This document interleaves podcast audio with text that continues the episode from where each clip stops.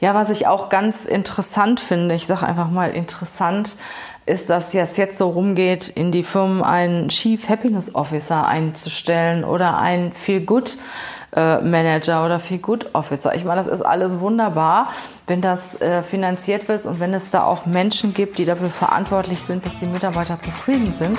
Nur es muss von ganz oben gelebt sein. Herzlich willkommen zum Podcast Leadership is a Lifestyle. Der Podcast für Führungskräfte, die neben ihrer Karriere ein erfülltes und gesundes Leben führen möchten. Mein Name ist Regina Volz. Ich zeige dir, wie du das Beste aus dir, deinem Leben und deinem Business machen kannst. Und jetzt geht's los. Viel Spaß mit der heutigen Folge.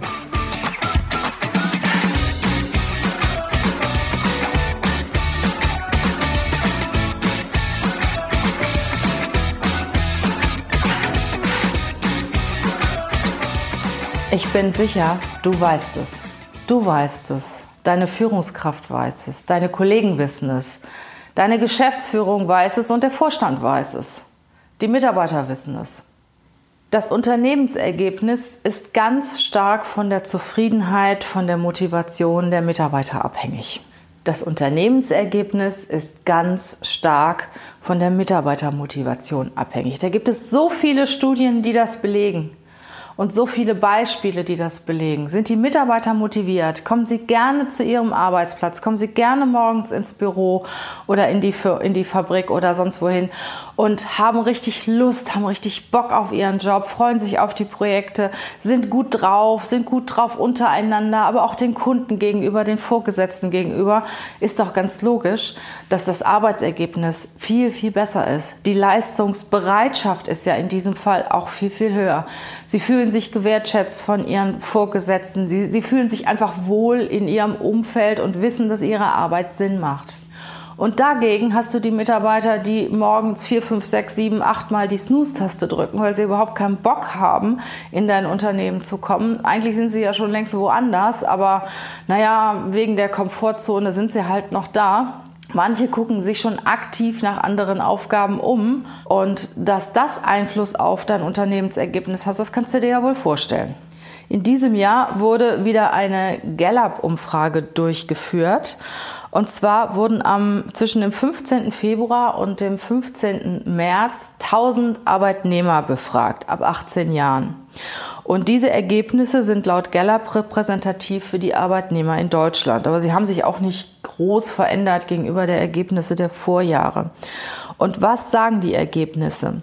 Derzeit haben lediglich 15 Prozent der Beschäftigten in Deutschland eine emotionale Bindung zu ihrem Arbeitgeber.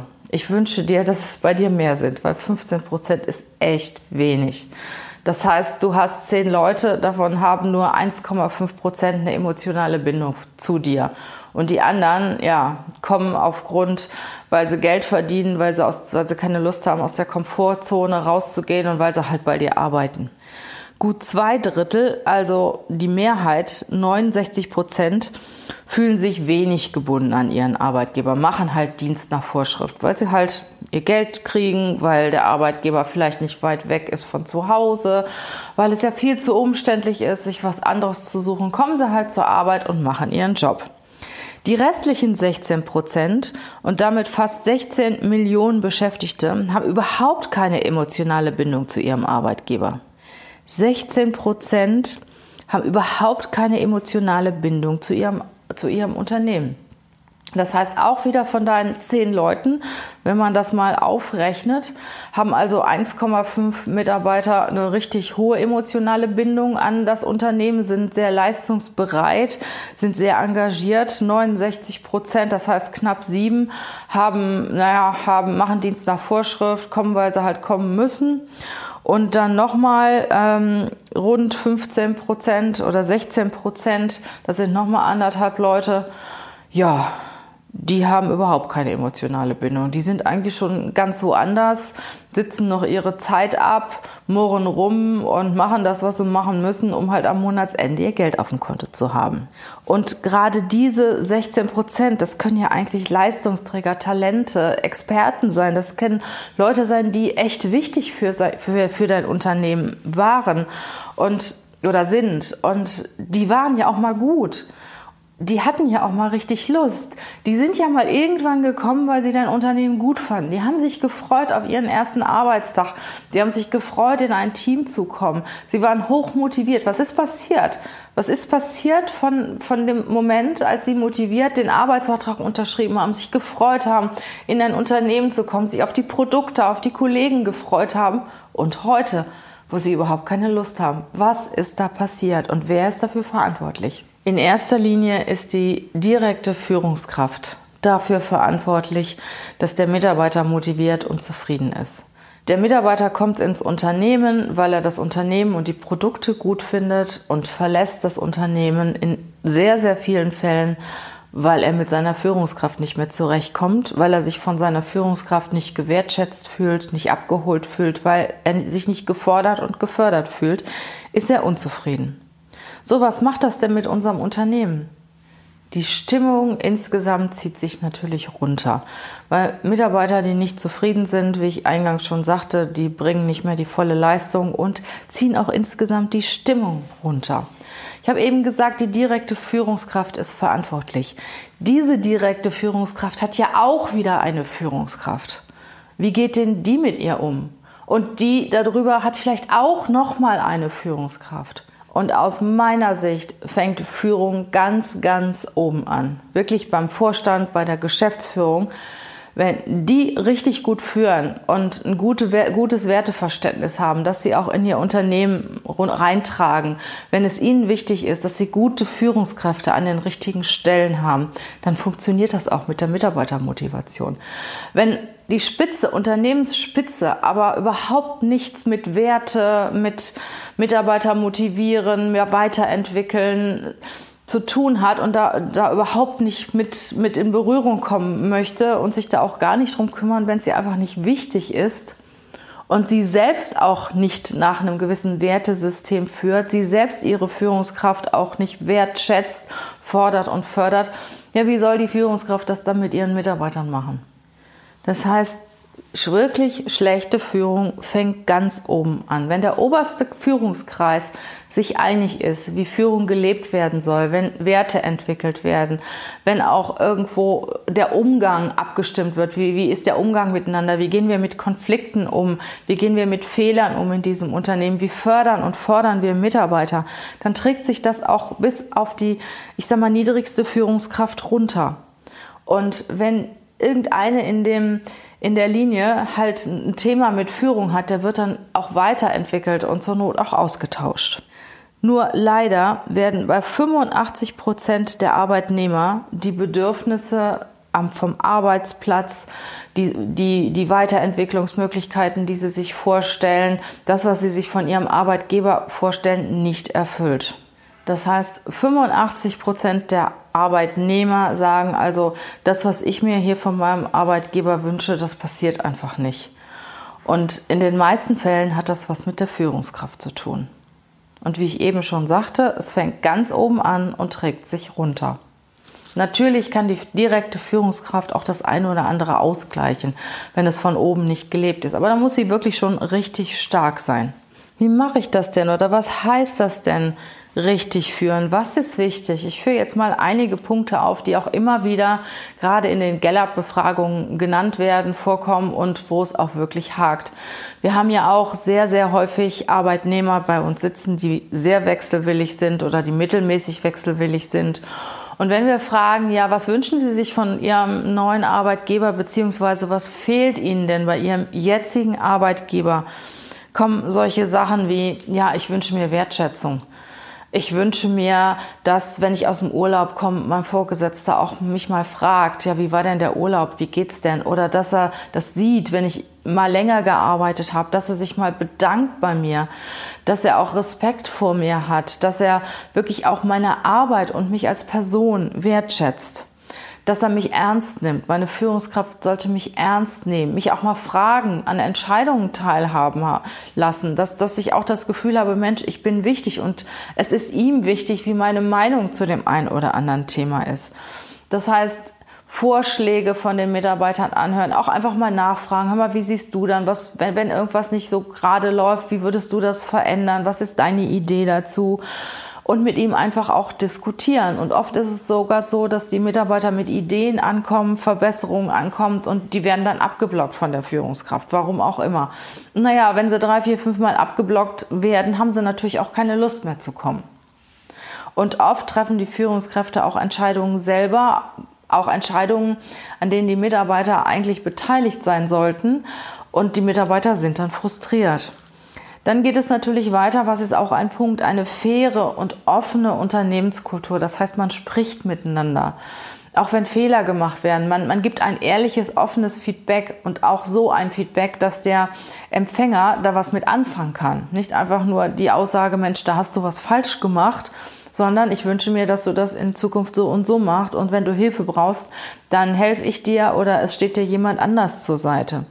Das heißt, ich fühle mich einfach wohl, wenn ich in, ein, in mein Unternehmen gehe und weiß, dass da ein fairer Umgang miteinander ist und es wird nicht hinter meinem Rücken geredet, sondern Themen werden mit mir selbst besprochen. Dann Anerkennung. Das heißt, wenn ich eine gute Leistung erbracht habe, dass das auch gesehen wird, dass mein Vorgesetzter mich auch mal lobt, dass er das auch mal sieht, wenn ich vielleicht auch mehr Zeit investiert habe, private Zeit investiert habe und wenn ich ein besonders gutes Produkt entwickelt habe oder eine besonders gute Idee reingebracht habe, dass auch einer mal sagt, wow, das hast du richtig gut gemacht, weil die meisten Menschen brauchen sehr, sehr viel Anerkennung. Das ist unheimlich wichtig. Anerkennung und Wertschätzung steht ganz, ganz oben bei den Bedürfnissen Bedürfnissen der Mitarbeiter. Dann natürlich auch eine klare Wertekultur im Unternehmen. Was gibt es für Werte? Gibt es überhaupt Werte, die gelebt werden oder gibt es Werte, die einfach irgendwo in den Fluren auf Plakaten hängen und keiner weiß, was draufsteht? Das habe ich schon so oft erlebt, dass ich in irgendeine Firma reingehe, dann stehen direkt im Eingangsbereich, hängen da zig Plakate mit, was weiß ich, sieben, acht, neun, zehn Werten. Und dann frage ich den Personalleiter oder, oder meinen Gesprächspartner, auch den Geschäftsführer, ähm, was sind denn Ihre Werte? Und er kriegt dann vielleicht drei zusammen und weiß den Rest nicht. Das funktioniert natürlich nicht so. Wie sollen die Mitarbeiter die Werte kennen und leben, wenn die Führungskräfte die noch nicht mal kennen? Das heißt, so wichtig war es dann auch nicht. Und dann hat es natürlich auch damit zu tun, wie werden die Werte entwickelt. Werden die irgendwo auf der obersten Etage entwickelt und einfach den Mitarbeitern aufgedrückt oder werden sie mit den Mitarbeitern, Führungskräften zusammen entwickelt? Und auch zusammen gelebt. Wie, wie wird es gelebt im Unternehmen? Wird auch darauf hingewiesen, wenn mal Werte verletzt werden oder interessiert es keinen? Dann sollten natürlich die Ziele ganz klar kommuniziert werden. Das fängt schon mit der Unternehmensstrategie an, mit den Unternehmenszielen an. Idealerweise weiß natürlich der Mitarbeiter, wo das Unternehmen hin will. Was sind die obersten Ziele des Unternehmens? Was steht an? Und oft ist es so, dass die Leute denken, das hören wir auch ganz, ganz oft, naja, da wird irgendwas gemunkelt, da wird was passieren in den nächsten Jahren. Aber wir wissen natürlich nicht was und es ist so viel Unruhe und es wird so viel geredet in den Fluren. Es wird so viel geredet. Es gibt so viel, geht so viel wertvolle Arbeitszeit und Energie verloren, weil einfach nur spekuliert wird, was haben die denn da oben jetzt mal wieder vor? Und was, wie, wie trifft, betrifft mich das denn? Verliere ich vielleicht meinen Arbeitsplatz? Komme ich woanders hin?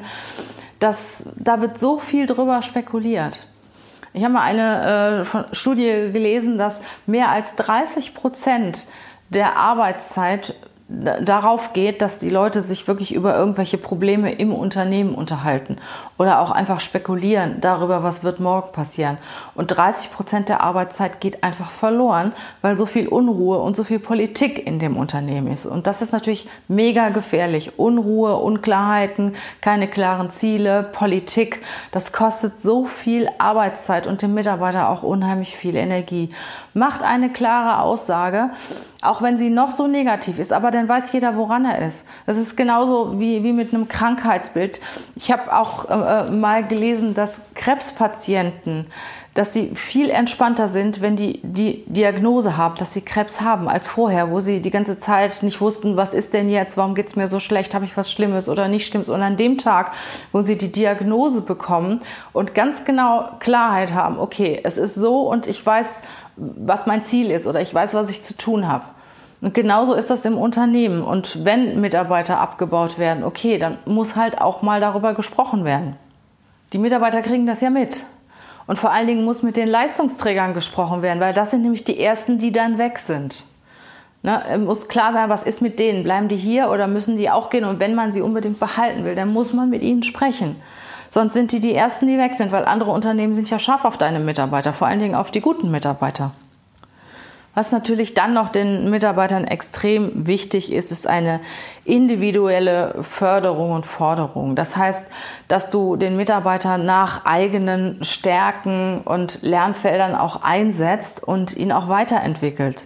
Dass, er, dass du ihm die Möglichkeit gibst, sich in andere Themen, neue Themen einzuarbeiten, dass er vielleicht auch auf Weiterbildungen gehen kann oder dass er von Kollegen angelernt ist, dass er nicht jahrelang auf seinem Status quo sitzen bleibt, sondern dass er die Möglichkeit hat zu lernen und sich selbst weiterzuentwickeln. Und das steht auch jetzt gerade an bei den Themen der Digitalisierung. Da beschweren unheimlich viele Menschen, also laut der Gallup-Studie war, war das jeder dritte Mitarbeiter, hat das Gefühl, dass er nicht ausreichend weitergebildet wird im Thema der Digitalisierung und dass er von seinem Unternehmen keine Unterstützung bekommt. Jeder dritte Mitarbeiter. Ich finde, das ist schon recht viel.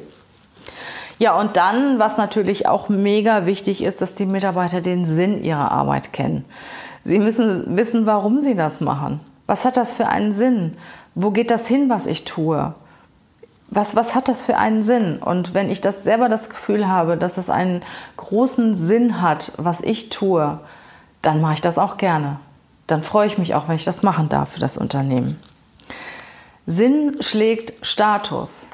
Also der Sinn ist für einen, einen Menschen, nicht nur im Arbeitnehmerbereich, für einen Menschen mega wichtig. Der Sinn zu wissen, wofür er das tut, was er tut. Und für die meisten Themen, die ich gerade aufgezählt hat, habe, ja, ist die direkte Führungskraft verantwortlich. Es wird natürlich von oben vorgegeben, klar, aber die direkte Führungskraft hat Einfluss auf die Wertschätzung. Nehme ich den Mitarbeiter ernst? Höre ich Vorschläge an? Gebe ich ihm Lob und Anerkennung weiter? Spreche ich mit ihm über seine Projekte, über seine Sorgen und Nöte? Spreche ich mit ihm über den Sinn seiner Arbeit und sage ich ihm auch, dass er mir wichtig ist? Und da hat die direkte Vor Vor äh, Führungskraft natürlich einen mega hohen Einfluss drauf. Die kann schon viel wettmachen, auch wenn im Unternehmen sehr viel Unruhe ist. Die direkte Führungskraft kann einiges machen und sie hat einen hohen Einfluss. Ja, was ich auch ganz interessant finde, ich sage einfach mal interessant, ist, dass es jetzt so rumgeht, in die Firmen einen Chief Happiness Officer einzustellen oder ein Feel Good äh, Manager oder Feel Good Officer. Ich meine, das ist alles wunderbar, wenn das äh, finanziert wird und wenn es da auch Menschen gibt, die dafür verantwortlich sind, dass die Mitarbeiter zufrieden sind. Nur es muss von ganz oben gelebt sein. Was macht denn so ein Chief Happiness Officer, wenn die Unternehmensleiter da eigentlich gar nichts mit am Hut hat und einfach nur eine Alibi-Funktion besetzt, wenn der überhaupt keine Möglichkeiten hat? Also ich meine, die Schaffung der Position Chief Happiness Officer oder Feel Good Officer ähm, ja, er löst die Führungskraft nicht von den Aufgaben.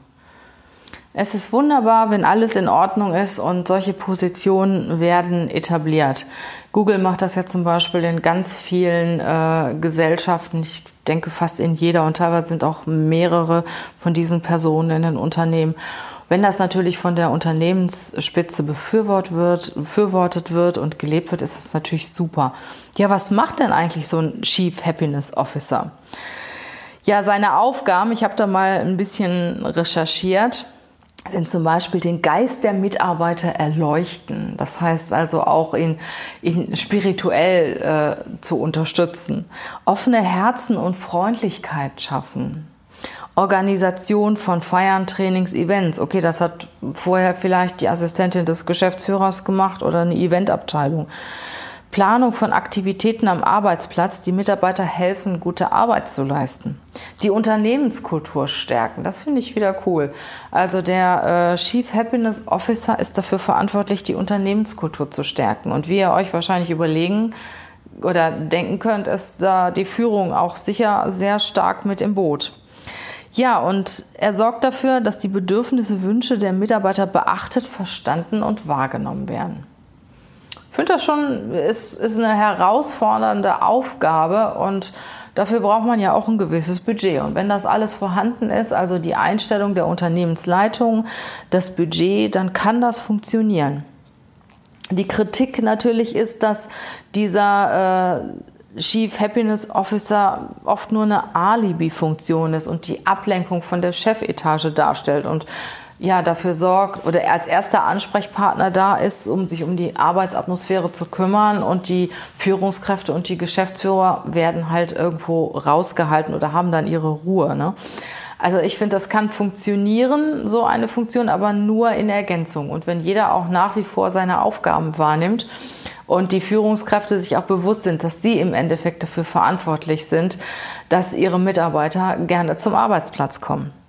Und wie ich eingangs sagte, ähm, ist es so, dass sich motivierte Mitarbeiter auf das Unternehmensergebnis auswirken. Wie kann das sein?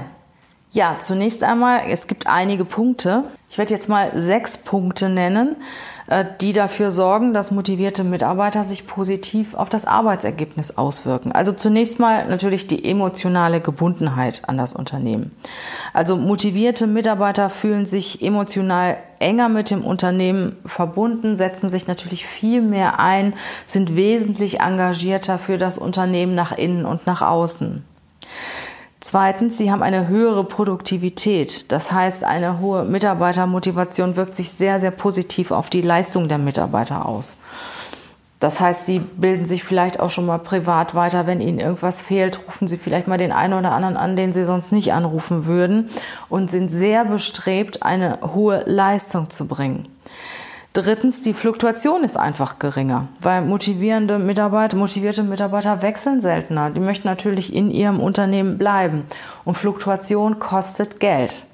Den neuen Mitarbeiter zu finden kostet Geld, den neuen Mitarbeiter einzuarbeiten kostet Geld. Und mit jedem Mitarbeiter, der die Firma verlässt, geht auch ein Stück Know-how verloren.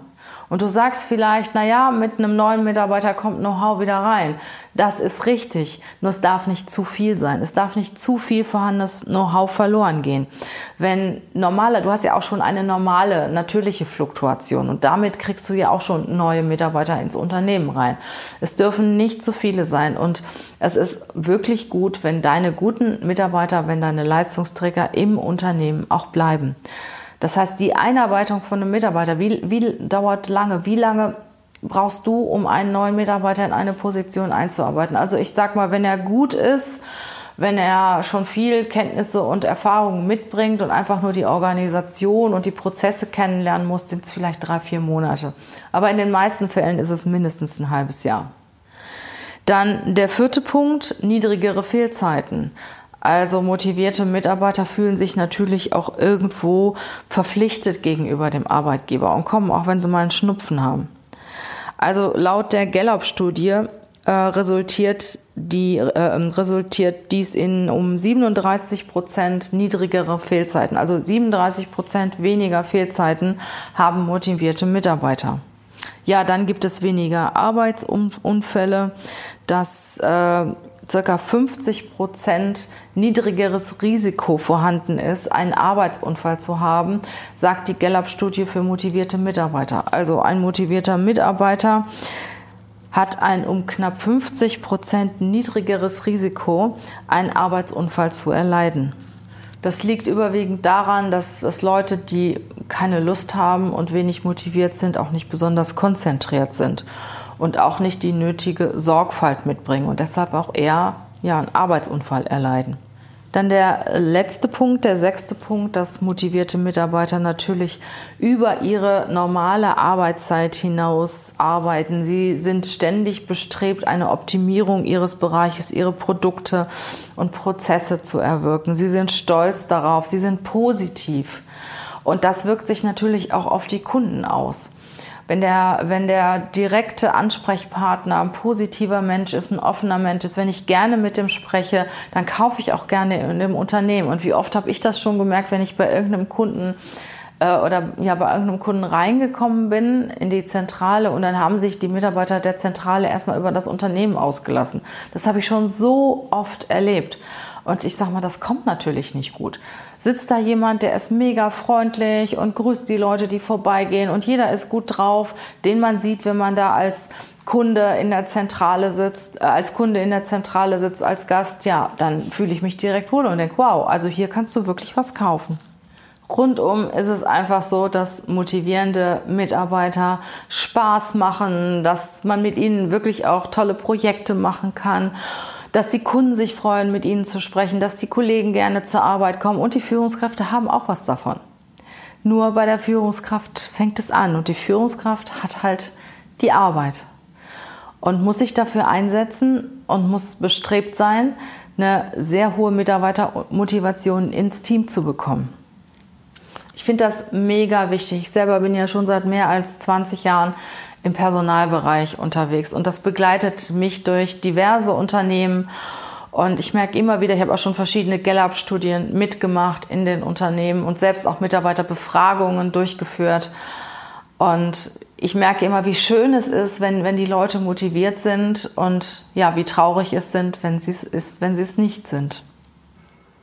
Mein Fazit aus dieser Studie, aus dem, was ich die letzten 25 Minuten erzählt habe. Erstens, motivierte Mitarbeiter wirken sich positiv auf das Unternehmensergebnis aus. Zweitens, die Führungskraft ist zu einem sehr großen Teil mitverantwortlich für die Motivation des Mitarbeiters und damit für die Leistungsbereitschaft des Mitarbeiters. Und Führung fängt auf der Chefetage an und geht die einzelnen Hierarchiestufen runter. Drittens, gute Führung und motivierte Mitarbeiter steigen nachweislich die Leistungs- und Wettbewerbsfähigkeit eines Unternehmens. Und zwar sehr, sehr deutlich. Was hindert uns daran, uns mal darüber Gedanken zu machen, wie wir als Führungskraft agieren, was wir besser machen können, was wir anders machen können? Vielleicht hat der Podcast die ein oder andere Anregung für dich gegeben. Ich freue mich, dass du bisher dabei geblieben bist. Das heißt, es hat dich interessiert. Ich freue mich natürlich auch, wenn du diesen Podcast abonnierst und an die Kollegen, Freunde, Bekannte, Unternehmen weiterleitest, von denen du denkst, naja, die könnten da vielleicht was mit anfangen, die könnten sich das auch mal anhören. In diesem Sinne, schön, dass du dabei warst. Ich freue mich aufs nächste Mal. Mach's gut!